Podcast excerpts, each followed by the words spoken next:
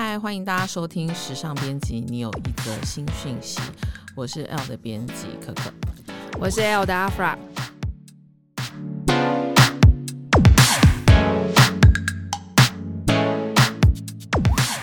那这边就跟大家分享一些关于时尚的小知识和小故事，然后也有很多真心话跟乐色话。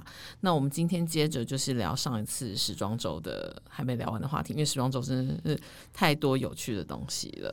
没错，因为我们上次有谈那个比较印象深刻的秀场，那有一些特别的秀场，你有吗？我觉得有一个蛮好玩的是那时候是。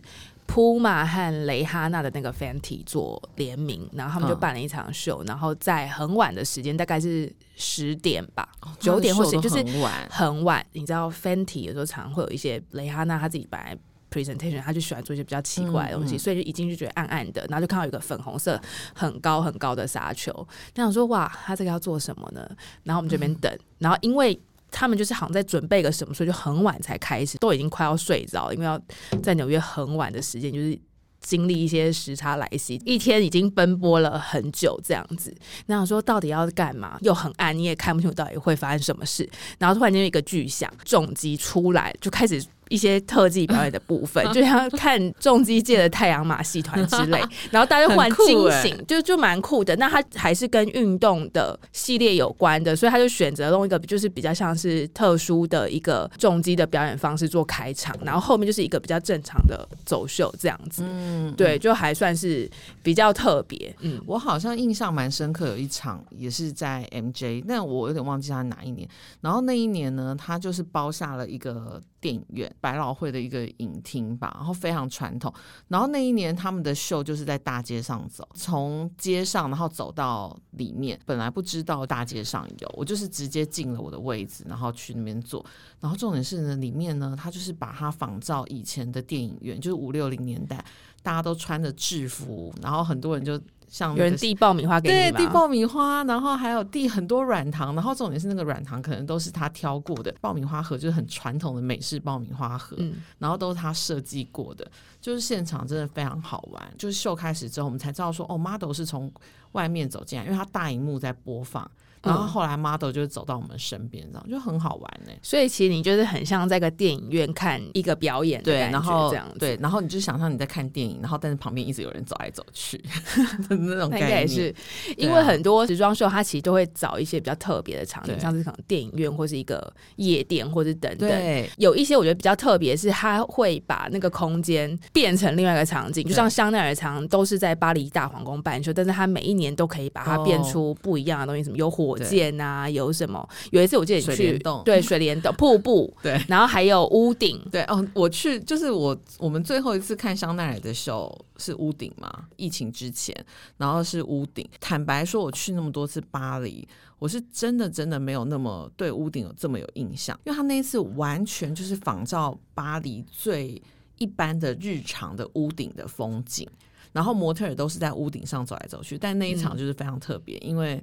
屋顶上有发生一些事情，对，因为就是莫名其妙有一个人就从那个观众台，然后咻就走上去，然后就走在那个屋顶上，然后后来 Gigi Hadid 很屌，Gigi Hadid 就是把这个人挡下来，而且我们都没发现。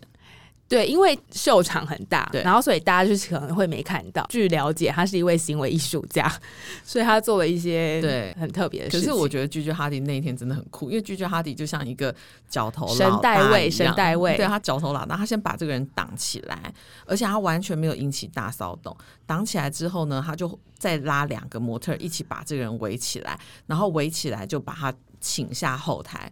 整个的那个引导非常的顺畅，你知道吗？我觉得他太厉害了。对，然后也没有耽误到后面的人走秀的节奏或时间，所以其实大家好像在现场是完全没有发现。你在台湾跟我讲，我才发现。因为好像后来之后有人传了影片，我发现哎，原来发生了这些事情。但其实秀场我还有一个很喜欢，虽然他每几乎每次都在那边，是那个 Balenciaga，他在巴黎的时候。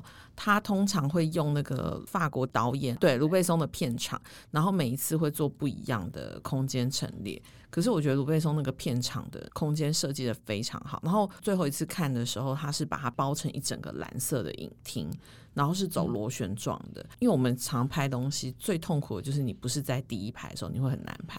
那一场螺旋状，所有人都是 front row，非常因为位置心非常的好，所以你不管怎么拍都是好看的，这也蛮好的。嗯、其实我觉得时装周还有一个功课就是等啦，对因为虽然想想好像一场秀十五分钟了不起，但常常好像东等西等，或是前面后面就发现哎两个小时就过嘞、欸。对啊，到底我们那段时间都在做什么？我的话就是等明星，因为你知道之前我们不是常做 Instagram 或 Facebook 的那个采集嘛，对，就是或素材采集，那真的有时候。一定都要去等明星啊，然后像我等最久就是等洛基吧。哎、欸，我觉得我们要先跟大家讲，他到底为什么会有这个等待和到底为什么十五分钟一场秀会这么冗长的过程，就有点像是大家可能去听演唱会，就是前面你一定会先在时间内进场，然后进场之后一定有一些你知道暖场的表演要先开始，或是要大家会先 warm up 一下，寒暄寒暄，对，然后重要寒暄，没错，然后。等到哦，一切都就定位，重头戏才会开始。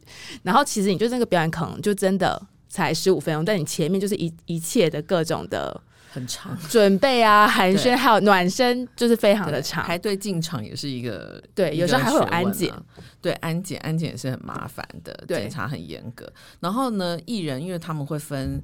有一些是压轴的，然后有一些就是会从那个 cast 的大小就是陆续进场嘛。然后有时候加上因为交通又塞，所以他们也会比较晚到。然后我跟你讲，其实还有一个秘密，就是很多艺人会喜欢赌压轴，就是可能不是被排压轴，但是他就会想要压轴，所以他就会使一些方式，就是让自己晚到一点。这是就跟走红毯的概念一样。对，然后最后他就会变成压轴，只是一个自己的爽度。但问题是，他有压轴到顺利进场嘛？因为有的时候就。可能你知道，大家就是想说，好，我要等到最后，对，然后就发现你就时间错过，就被关在门外，也有这样的人，有有有有，我我是听过有一两个这样子的艺人，我们 是没现场见过，我有见过，但是就是不方便透露。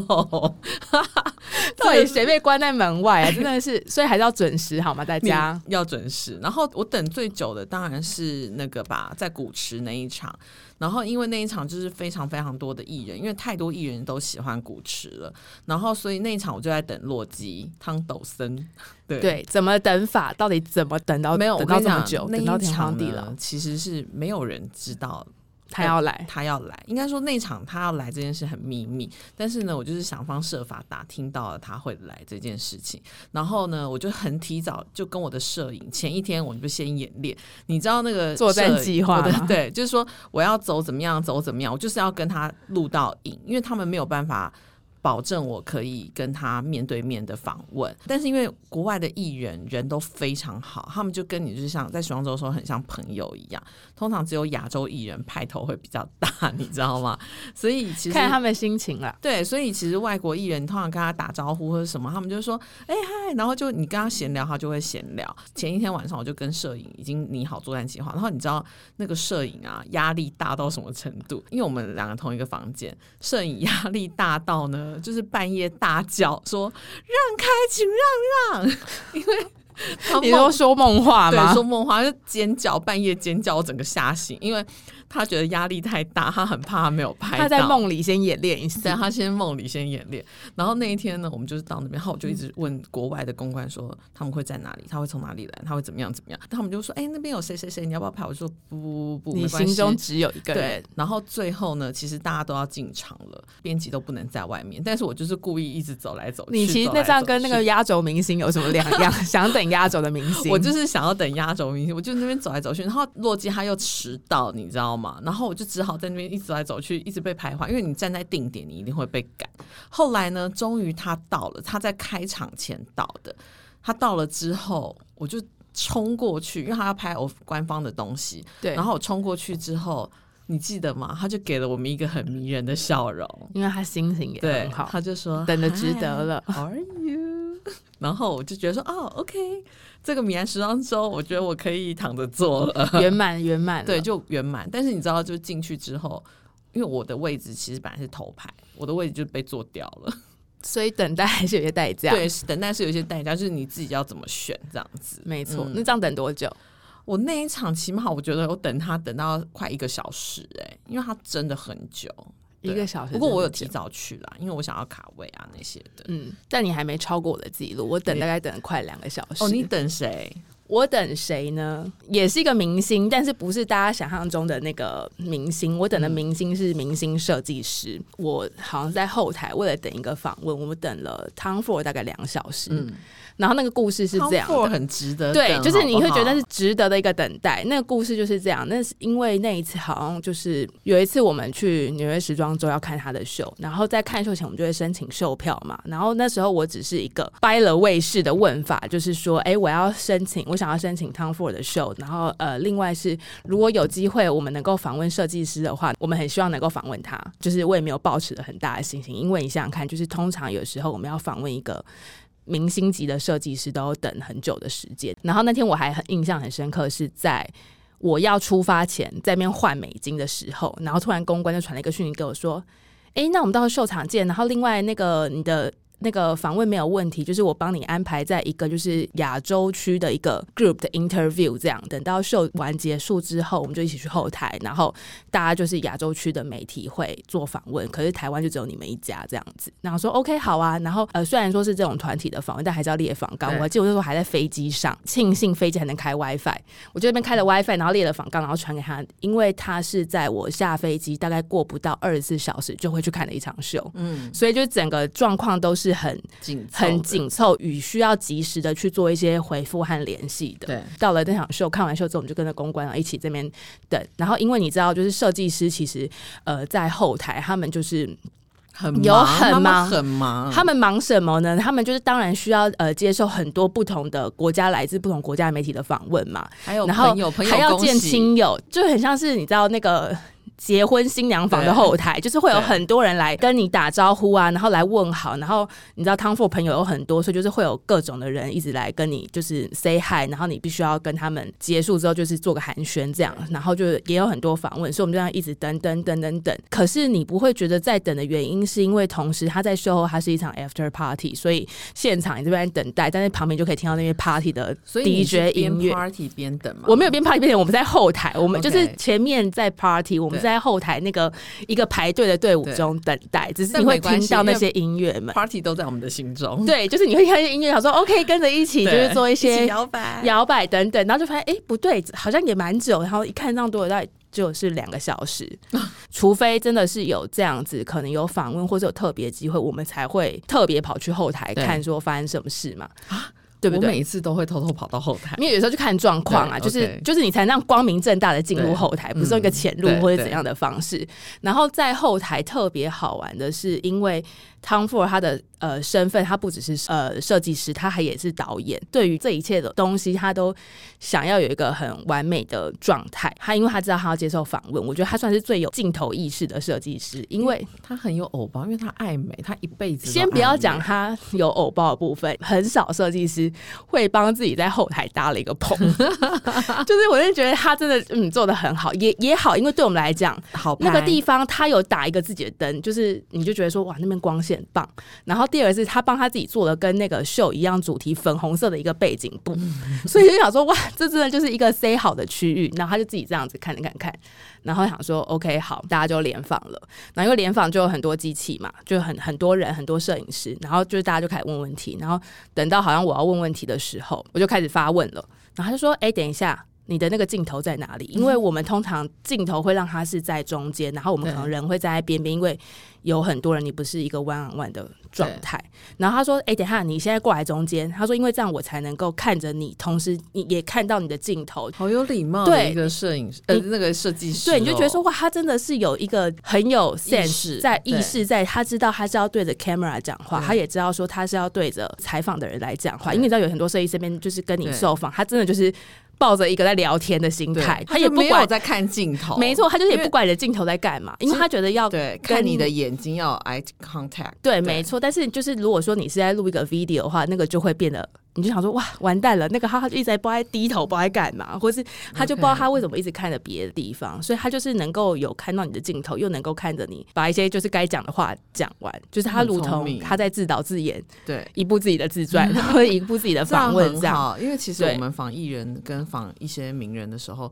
有时候用手机录影音，他们就是一直看我们的眼睛，就是他们在跟我们讲话，所以我们手就其实比他这个也是没有错，只是就是在荧幕上会变得就是有一点距离，大家一般人大众看到想说，哎，他为什么会一直视线对着别的地方？对，因为毕竟我们就是有点像是取材给读者看，然后希望。那些人是跟读者有视线镜头，就是你的眼睛这样子，对啊，所以就还蛮好玩。那你在后台有碰到什么？我在后台好玩的事，我很喜欢去后台，因为后台有很多莫名其妙的事情，所以几乎每一场秀，如果能去后台的，我都会去跑进去。对，就是在后台那个时机，你知道，你也你也去过嘛？嗯、后台时机要很微妙，你要么你就是第一步，就是他们保全都还没有出来的时候，你就啪就冲进去；那你要么就是最后等到人。都快散的时候，你再慢慢进去。可是那时候也有可能就是一场空，因为后台就大家都已经因为模特人要感受啊什么的。然后其实我觉得那个像有一些品牌的后台是完全就是开放的，比如说 Moschino 这些的，他们就是呃，我记得之前我们就秀后就直接冲进去嘛，而且我其实也没有。约 Jeremy Scott 那些，然后就那个公关也是很冲，就是说快点，我们进后台，然后就拉我进去之后，然后就说 Hi Jeremy，然后就哦，然后跟他 say 个 hi，跟他 say 个 hi 或者什么，然后他就说哎，那你要闲聊一下吗？后来我们就稍微闲聊一下，但是也不是一个 official 的 interview，因为其实就像你刚才讲的，设计师真的很忙，因为其实他们同时后台还在拍一些形象照片。对，就是应该说他们有他们自己的素材，也需要在秀后的时候处理，马上发。然后也有媒体的素材，也有亲朋好友的一些需求。对，然后你知道，我觉得秀那个后台最多的就是裸体，就是因为模特他们都要赶秀嘛，所以他们的那个衣服是差，男女生都是要换衣服，要快点对，快点把衣服脱下来。你就会看到有一些，因为现在不是有新一代超模，比如说 Gigi Hadid 啊、Bella 这些的，只有这些人，他们可能有一些被偷拍啊。或者什么的，嗯、所以呢，他们的就会特别有两个保镖在帮他们举毛巾。像我上次做一下，我在那个看到 Gigi 的时候，就是他一边有一个保镖，然后举了一个超大的毛巾，然后让他在换衣服，而且保镖的眼神还不能晃下去，所以保镖要那个身体就要往外转，然后让他们在里面换衣服。人体更衣室、啊，对，人体更衣室，而且是行动的更衣室，这个还蛮有趣。但是其实我看过，你知道最挤的后台是什么？你知道吗？卡尔在的后台，对，卡尔在的后台，Karl Lagerfeld 在的后台，我记得是 Fendi 吧。然后因为 Fendi 的后台蛮好，其实都会开放给媒体们进场，跟朋友们进去。然后尤其是我们有公关带的时候，你知道，你不管是什么时间进去，卡尔都像一个宇宙的行星一样。就是大家绕着他转，哦，非常夸张。他往这边走，然后大家就咻就正向，你知道吗？正向螺旋在转。当他一转个弯，然后他一转个弯，然后所有人就又开始逆向，就是非常惊人。就是你也是一个脚快要腾空的状态。然后卡尔其实人蛮好，就是也不是人蛮好，就是嗯，该怎么说呢？他其实没有那么有距离感，可是其实他身边会一直跟着他一个非常久。跟重视的一个保镖，就是所有人围住他，他也就是好像很习惯了，但是他就会一直边在跟那个保镖交代很多事情啊，什么什么的，就该做的事还是要做。对，他就是也是一个 control freak 这样子。后台结束就是我们真正已经工作完了，没有啊，没有工作完这件事情，啊，对对对，没有工作完这件事情，我说错，因为在我心中就是有一些 party 很快乐，因为时装周。其实你最期待的还有一些真的是派对。大家通常一场秀结束之后，因为有时候设计师会觉得说啊，秀都办完了，好像这样结束就是十五分钟之后人去楼空有点可惜，然后就想说那帮我办一场派对吧，就大家把大家留下来玩，反正人都到了嘛。对对，所以就会有很多这种秀后派对，没错，可以让大家去玩。我去过印象蛮深刻的两场 party，都是设计师十周年。一场周年不得了，周年一定要，周年就一定要玩一下，庆生一下。我跟你讲，我觉得全世界最会办派对、最有趣的设计师，我还是要再讲一次，就是王大人 Alexander Wang，没错，他的十周年派对有够好玩。就是他的秀结束之后，其实里面还有一大块区域，整个就已经是建好的舞台了。然后舞台呢很妙，因为他本身就是个 party queen，对，他本身是 party queen。然后那个前面就是舞台上有很多歌手，就是他认识非常多艺人歌手啊，嘻哈挂的，然后就轮番上阵。而且你知道重点是他自己是主持人，所以 啊，你就是时不时就是很适合他，很适合当主持人。然后什么 Let's party，然后怎么样怎么样，然后这边有什什么，这边有什么。然后那一场最好玩的是呢，我们进去的时候，我想说为什么这么多根钢柱就在舞台附近？是钢管舞的表演吗？他请来非常多钢管舞女郎。轮流上场，那一场我觉得起码有七八个钢管吧，分配在那个 party 场地的不同地方。你知道，真的太聪明了。它前面有一个主舞台，你可以前面 party，但是你即使没有办法挤到前面来，你在每一个区块都很好玩。最棒的是到好像午夜十二点之后，因为他现场有很多酒嘛什么的，对，然后那些酒都是特制的、哦，对，他很喜欢特做一些自己的特调，特特调就是非常多特调，然后特调很多东西。他十二点过后就开始。你知道天空就飘下所有的很多美金，然后我们想说怎么怎么了？他是 为什么要撒钱？结果一捡起来，上面是十块美金，但是印着他的头，就非常好笑，就是很会做，很会很会，很会做一些周边商品。对，那个那个美金我还有留下来。后来不是他来台湾的时候，我们还把它做成大富翁的钞票还是什么的，就非常的好玩。然后还有一场其实是那个以前浪凡。Albert Alberts 的时候，嗯、就是也是办了一个十周年的 party。那那一场也是，就是 Tilda Swinton 啊，就是在你旁边跳舞啊，或者什么的。但他那个风格就比较法式，对，法国人在上面有唱歌啊，或什么，然后就是相送啊那些的。嗯、不过好玩的就是所有艺人跟 Albert 都在你身边，所以你要去跟他讲话或什么都可以。然后那时候我还记得，我就是非常感动，我还去跟他讲了一番话，就是说。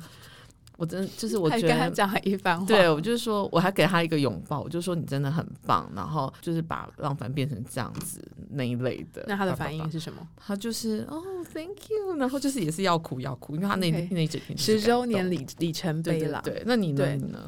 我觉得好像有很多。好玩的派对啊，周边要有很多有趣的事情同步发生，你就会觉得很好玩。嗯、然后我觉得比较特别的是，有一次爱马仕在纽约办了一个丝巾的俱乐部，嗯、它有点像是一个 party，但是它又是一个就是有点像是嘉年华这样的感觉吧，就是它就真的是一个丝巾的俱乐部。嗯、然后我觉得它好玩的点是因为常常有时候时装周就是不像是在。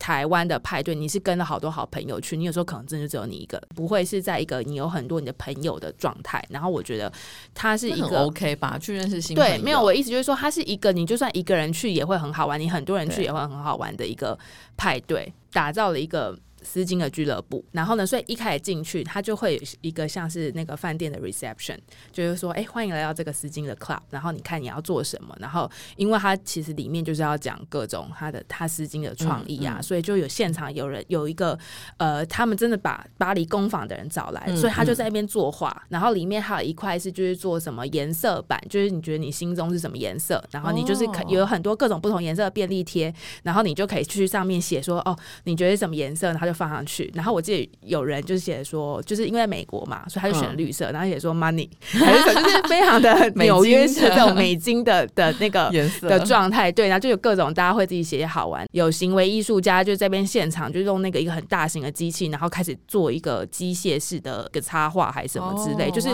有一些是静态你可以看，然后它也有什么丝巾卡拉 OK，就是你可以进去里面。丝巾卡拉 OK，他好像就是把一些他的丝巾的灵感，然后做成了一个动态的影片，然后。它就是一个密闭式的空间，然后你进里面就可以唱卡。你说像在那个 ATT for Fun，对，就像是个人 KTV 这样的感觉，然后你可以三个人进去或者几个人进去，然后那一间永远都会爆满，因为大家就是大家很想唱，觉得无可自拔还是干嘛？对，所以就是有很多，它有很多的呃不同的地方，然后让你可以觉得很好玩。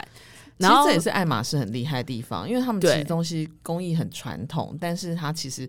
办有些活动的时候，其实很幽默。他就是可以找很多创意，然后你以后不会觉得说，哎、欸，跟他的主轴不一样。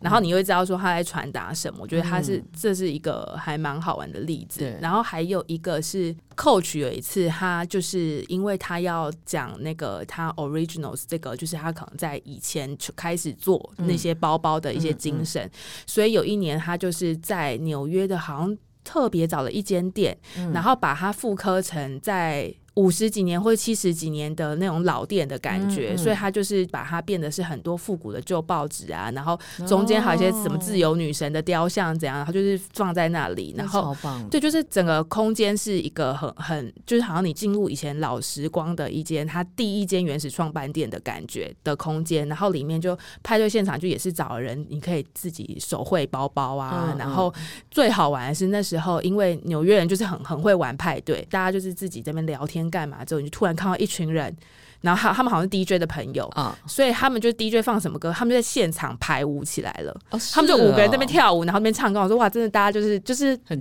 很能就是自己 enjoy。自己没事找事做，可是我跟你讲，我觉得纽约真的很 enjoy party 这件事情，对，因为而且他们真的很喜欢跟陌生人聊天，所以我觉得在纽约参加 party 是很快乐。他们就是会很放开自我的，有地方可以玩，他们就去玩；没地方可以玩，他们也会找事情让自己玩得很开心的状态，所以就会变得很好玩。哎、欸，但有一次那个我在米兰吧，然后是古驰的派对场合，嗯、我觉得那个那个地方很有趣，就 party 也很蛮好玩，但是。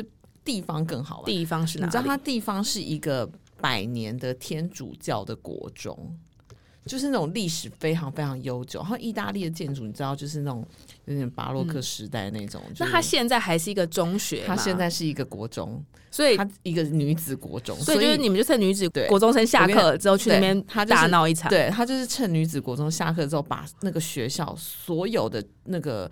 教材什么全部都撤掉，都收起来，然后把那边布置成 party 场合，而且它是一间一间，然后你所以你就所以你就穿梭在教室间，我们就穿梭在教室间，可是我们不知道那个是教室，而且它那个教室有时候有很漂亮的壁炉，然后有什么就是非常非常美，然后呢，他们都会放上自己的家具，对，可是你知道我就。而且你知道那天我们 party 大概到三四点的时候就要被赶出去，你知道为什么吗？因为隔天国中要上课，所以还要撤场，还要复原，撤场复原。可是我真的觉得要耽误意大利女子的教育，对我都很很怕那个国中生早上起来进教室之后，怎么一摊酒？发现对那边有酒，然后那边有烟蒂，然后那边还有酒瓶。但我相信古驰会撤的很好啦，这个空间我就觉得很有趣。所以其实品牌他们会常去挖掘一些。很好玩的空间，那为什么要选在那个地方？是有特别的意义吗？我觉得是因为，其实坦白讲，那边超远的，那边就大概跟我们台北市区去五谷一样远，就很远。我觉得选在那边，其实主要就是因为那个空间漂亮。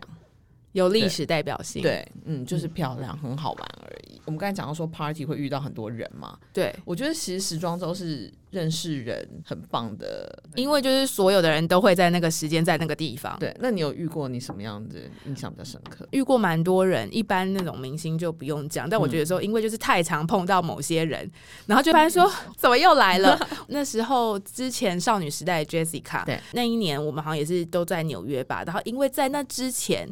对。他还有来台湾，然后我们还跟他做了访问，嗯、然后之后过不久我们在纽约碰面，然后我们大家要看到彼此的第一个反应就是 You travel a lot，还是 就是大家就想说，哎、欸，又碰面，然后之后因为有时候他可能不会只去一场秀，他可能会去很多的活动，他说，哎、欸，又碰面了，就是会一直不同的在遇到一些同样的人，就是彼此都认识。不过我觉得他们这样很好，因为如果我们要有。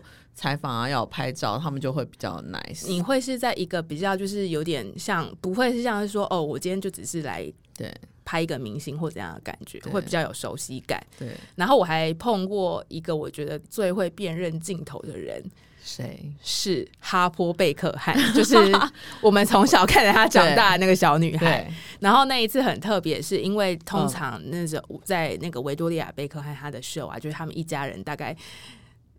全部人都会全员到齐，就是来你知道力挺妈妈这样子。嗯嗯、他们一家人全家都是明星，这也毋庸置疑的嘛。嗯、你知道，那时候他还会坐在爸爸腿上看秀的时候，哈佛还没有那么大。他现在也是坐在爸爸腿上。他现在可是就是你会觉得说哇，太大了，做到几岁？他可能要再做到。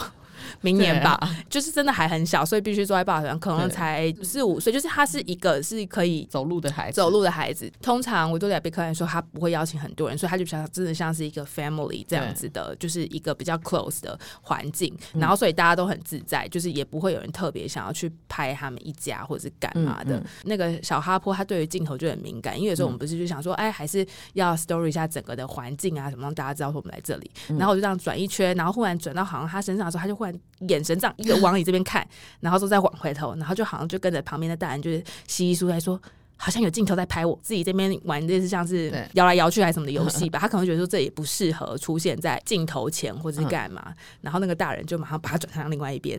哇，我说哇，真的是一个从小就被有被狗仔和被镜镜头拍的女孩，就是如此的敏感。哇，对，这很好，就其实还蛮好玩的，啊、就发现你因为他从小的环境不一样，就会发现他真的有一些不一样的技能 与专长，这个蛮好玩。对，我有碰到谁？虽然碰到很多人，你有碰到什么好玩的人？嗯，好玩的人很多，但是我最记得是我每一次，因为其实你知道我我不是那么会跟陌生人讲话，可是我觉得每一次我们去时装周的时候，大概就会把那个技能提炼到最高高，所以每一次去时装周的时候，我们就常常会跟艺人们或名人们搭讪，因为为了要谈之后的合作嘛。我最记得有一次就是我们那时候一直在讲说啊，我们想要去 Instagram 的办公室吧。要找伊娃茜，伊娃茜，我是好像在巴黎还是哪里的时候，还是米兰的时候，我就有一天要过马路的时候，就碰到伊娃茜那一路走过来，对，我就直接说嗨，伊娃，然后因为你就是我觉得这个状态就会很像是，因为你常看到那人，或是你在跟别人聊天的时候常碰到那人，你就会那个人好像你不认识，但是你也认识一样的跟他打招呼，对对对对，你就是说嗨，伊爸，然后就会开始，然后他就会吓一跳，说哎嗨，然后就开始聊天，我就说哎，那我们可以去 Instagram 或者什么，我们可以跟你聊后面的什么，然后就说哦，好啊，sure sure，然后我们。后来不就是开始这样子？你会有一些这种搭讪的技能出现。你都怎么样跟别人搭讪？没有，就是刚才那个，就是猛挥手那一种。还有一个就是比较特别，是我记得 Lucky Blue Smith 那时候特红，就是在亚洲超红的时候，很多。因为他应该不止在亚，那时候在整个全，就是他爆红的那一年，爆红的那一年。然后那一年我好像是在纽约吧，不是我跟他搭讪，是他跟我搭讪。然后不好意思啊，我就是脸皮厚了一点，因为我那一年好像用了一个很特别的手机壳。然后他们那一群男子团体，就是他们的那些男模们，就在路上。然后其实我们那时候没有特别想要去跟他搭讪，因为我觉得他那时候太红了。就后来他就指着我说：“你的手机壳很有趣，哎。”然后我就说：“哦，是吗？”我说：“那你要不要跟我就我就开始录影？我就说：那你要不要跟 L 的朋友打个招呼？”然后他说当然可以啊，然后开始就很开心，对，很开心。然后那个他的朋友也在那边，就是跟我们要打招呼那些的。然后后来所有媒体看到，就开始要涌进来，他就，但是他还是很 nice，他还是有稍微打招呼，只是就是你知道那个他主动性就不一样了，就很好玩。但是这种好像特别的小物，的确很容易吸引到一些就是人明星的与你问候。对，对，尤其是我觉得外国人其实很爱称赞你。全身上下的 whatever，就是他们都会。然后加上有时候台湾有时候会出一些很奇妙的小东西哦，对啊，然后就会吸引大家，吸引他们，对，就会好奇。对，时装周编辑区可能就是看看秀啊。然后其实我们今天讲了那么多，不是只有看秀跟跑趴的，你知道吗？除此之外做了好多事，我们真的很忙。就是除了看秀，还有一些派对，到底还有什么事？我们我我做过的事啊，很斜杠哦，就是会有。早上去第五大道的 Tiffany 吃早餐，因为参加一个活动，然后还有还要去跟那个贝拉哈迪健身教练去健身，然后还有像是我们也因为有时候会要做一些就是比较有在这个城市，因为你就觉得说你都在这个时间到那个地方，你就应该要做除除了看秀之外，你应该好像要做一些在那个 moment 才能够发生的事情的一些体验，所以就是像我们有一次好像还有跟 Selina 和她妹妹。就是任容萱、任嘉萱一起去中央公园野餐，因为说就在纽约九月，你知道最好的季节，就大家可以这边野餐呐、啊。然后或是哦，我们还有跟王阳明去刺青店，那个也蛮好玩的。这种就是呃，跟明星去一个很 local 的地方做一些探索。还有我们还有一次去工地哦，对，就是看那个还没有开发、还没开发一个地方，那个也很有趣。然后其实就是中间你还是会有一些各种有的没有的事情，没错。对，然后最后呢，好像派对结束了，你就回到饭店可以休息了，也没有，因为我们要把就是现场这些今天发生的事情与大家分享，所以可能就在写稿啊，然后或者是会在就是要联系明天要处理的事情啊。重点是那时候台湾通常都是早上，台湾才早上，所以台湾就开始叮叮叮叮叮，就很多讯息来，你想说天哪，然后我说就开始回复。然后回复一一回复完，然后有时候就可能回到一半之后就会握着手机睡着，这样子。我也常常就是握着手机，然后可能醒来一下，发现说，哎，现在几点了？哦，还没白天，还有点时间，那去处理一下自己，然后干嘛干嘛的，再 再继续睡觉。你知道那个洗个澡再睡觉。我有一次其实是在那个纽约饭店的浴室睡着的，我倒是还没这样握着手机睡着，然后就。浴室睡好久，我你没着凉。呃，他们那个纽约饭店那个有地热，我已经擦干身体。哦，OK OK，那没躺在地上，我就睡着了。这也是 对，很夸张。编辑到底哎、欸，但我要跟你讲，有一次很好笑，就是上一次我在去巴黎的时候，然后我跟其他的媒体一起同房。然后我们就是几个人同同一个房间，就是我们租了一个公寓这样子。然后我跟他同一个房间，然后你知道吗？他就突然消失在我们的房间里面。我想说，我们就一直在大找他，然后想说怎么可能人？那他到底人去哪？我们大概找了十分钟之久，还是就在厕所？没有，他就是躺在，他就是门外，突然睡倒在我们的床的下面。他昏睡，他就拿着手机，然后昏睡。然后因为他身上黑的，他全身穿黑的，然后他头发又很长，也是黑的，等于是跟我们的衣服跟行李箱融为一体嘛。然后我都看不见，超好笑的。所以编辑其实去时装周真的怪谈。对，然后、啊、哦，我要讲他那个运动的事情，那个蛮好玩的。就是呃，有一次我们就跟贝拉哈迪啊，然后还有像是那个 Virgil，对，Off-White 设计师 Virgil，然后还有 Naomi 那个。黑珍珠超模的健身教练一起运动，嗯嗯、就是说时装周很累嘛。然后因为那一次很好玩，是 Nike 有一个非常贴心的服务，对，因为呢，他就是觉得说。编辑们在时装周这种行程就很像是你知道很多人要出差，然后你出差的行程会很繁忙，你没办法健身，所以他就觉得说我们一定要帮编辑 refresh reset，所以就是帮编辑们准备了健身教练，在各个城市当中，呃，你从纽约一路跑到了伦敦、米兰、巴黎。你都各个地方，你都还是能够 work out，而且你还有一个 personal 的那个 trainer 可以帮你 work out。那时候你不是有帮我报名，那个就蛮好玩，所以它就是有点像是一个能量补给站的概念，它就是在每个城市都有这样子的一个教练的服务。所以我想说，好，那我们就做接力赛的概念，就是我从纽约开始，然后那年在米兰嘛，在米兰的同事，在巴黎的同事，然后因为他很好的是，他可以跟有一些饭店的。那个健身中心去做配合，你就变成你不用东跑西跑。然后在纽约是因为它是地主国，就是你也可以选择除了一些饭店的健身中心，你可以选择在 Nike 的。纽约的总部在那边做运动，嗯，所以我们想说，那既然都到那边，就去那个总部做运动。所以我们早上去，你猜我几点去？几点啊？六点。早上五点，好早。因为就是教，你知道教练的生活就是很很健康、很规律。然后这样，因为他也是一个明星教练，就很多的设计师，然后很多的、嗯、呃名模都找他去做健身。然后就在疫情的期间，就我还要看他 story，然后就是他还和。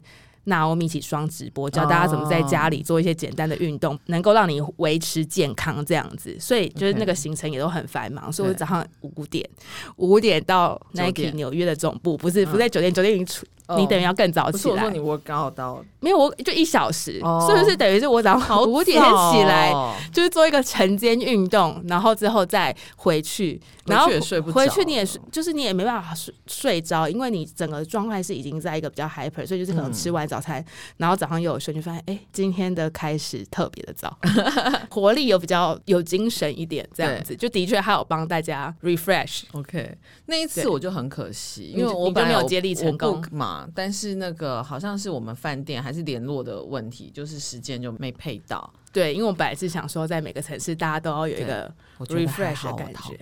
你真的，因为我看他的那个影片超哈口。对，我就是虽然说是一个小时，但是每个因为在你知道是在运动用品的总部，你知道那健身中心器材有多齐全，各种都做一轮。我最后还问他说：“哎、欸，那我想要问一下，那个贝拉哈迪最喜欢做的运动是什么？最常做的健身教练？”他说：“哦，就是这个你要做做看吗？一个引体向上的动作，所以你必须要在握在一个就是一个杆子上，然后你要就有点像是。”杆子上做 push up 还是怎样？然后说，哎、欸，我只要不要问这个问题，但是一个有趣的体验啦。对啊，其实时装周我觉得蛮多就是很累，但是也是蛮有趣的体验。那如果说到说时装周，你觉得整个时装周你学到的东西是什么？它本身就是。你的每一场活动都会有一些你知道新的体验与新的 shock 与新的历练，所以学到蛮多东西的。但是我觉得总归一个最实用的，应该是你会学到说你好像需要有些东西，因为我觉得台湾人的个性可能就会觉得说哦，会常常会比较不好意思，或者说比较觉得说哎客客气气这样子。呃，尤其在纽约，我觉得这个地方就是很多事情你就是你是你的东西，或者你要就是你要去敢要，你不要跟他客气，或者你不要不好意思，是你的你就勇敢去要，或者说你就大胆的把它说出来去争取。对。你该用的东西，上次我们有时候要去要售票啊，或者什么，就是去跟他大胆说，也不要说，哎、欸，不好意思，我想问一下现在这个怎么样，或者说我可以申请吗？你就是要说，我我就是要申请，我是 L，我代表了 L，我就是要来申请到这个东西，麻烦你了。对，然后谢就是还是要麻烦了，谢谢，就是应该说礼貌了，你还是会用一个有礼貌的方式去跟他们询问，但是你不会是一个好像拜托，或是好像。态度坚定，以及去确认，然后不需要就是觉得说，哎、欸，这个东西好像不用，或者说这东西我这样一直去烦别人，会不会别人觉得很烦？对，其实大家都出来工作，我觉得应该还好了，应该就是还好。然后呃，应该说也不要太客气。我的那客气不是说你是不礼貌或者这样，而是依照你的需求据理力争。对，我学到的东西呢，其实就是两个字：气势。你知道为什么吗？因为有时候你走进秀场或者什么，你其实就是要一个气势，因为不然他们就会那个检查很多啊，或者拦下来啊，或者怎么样，就是有一些麻烦。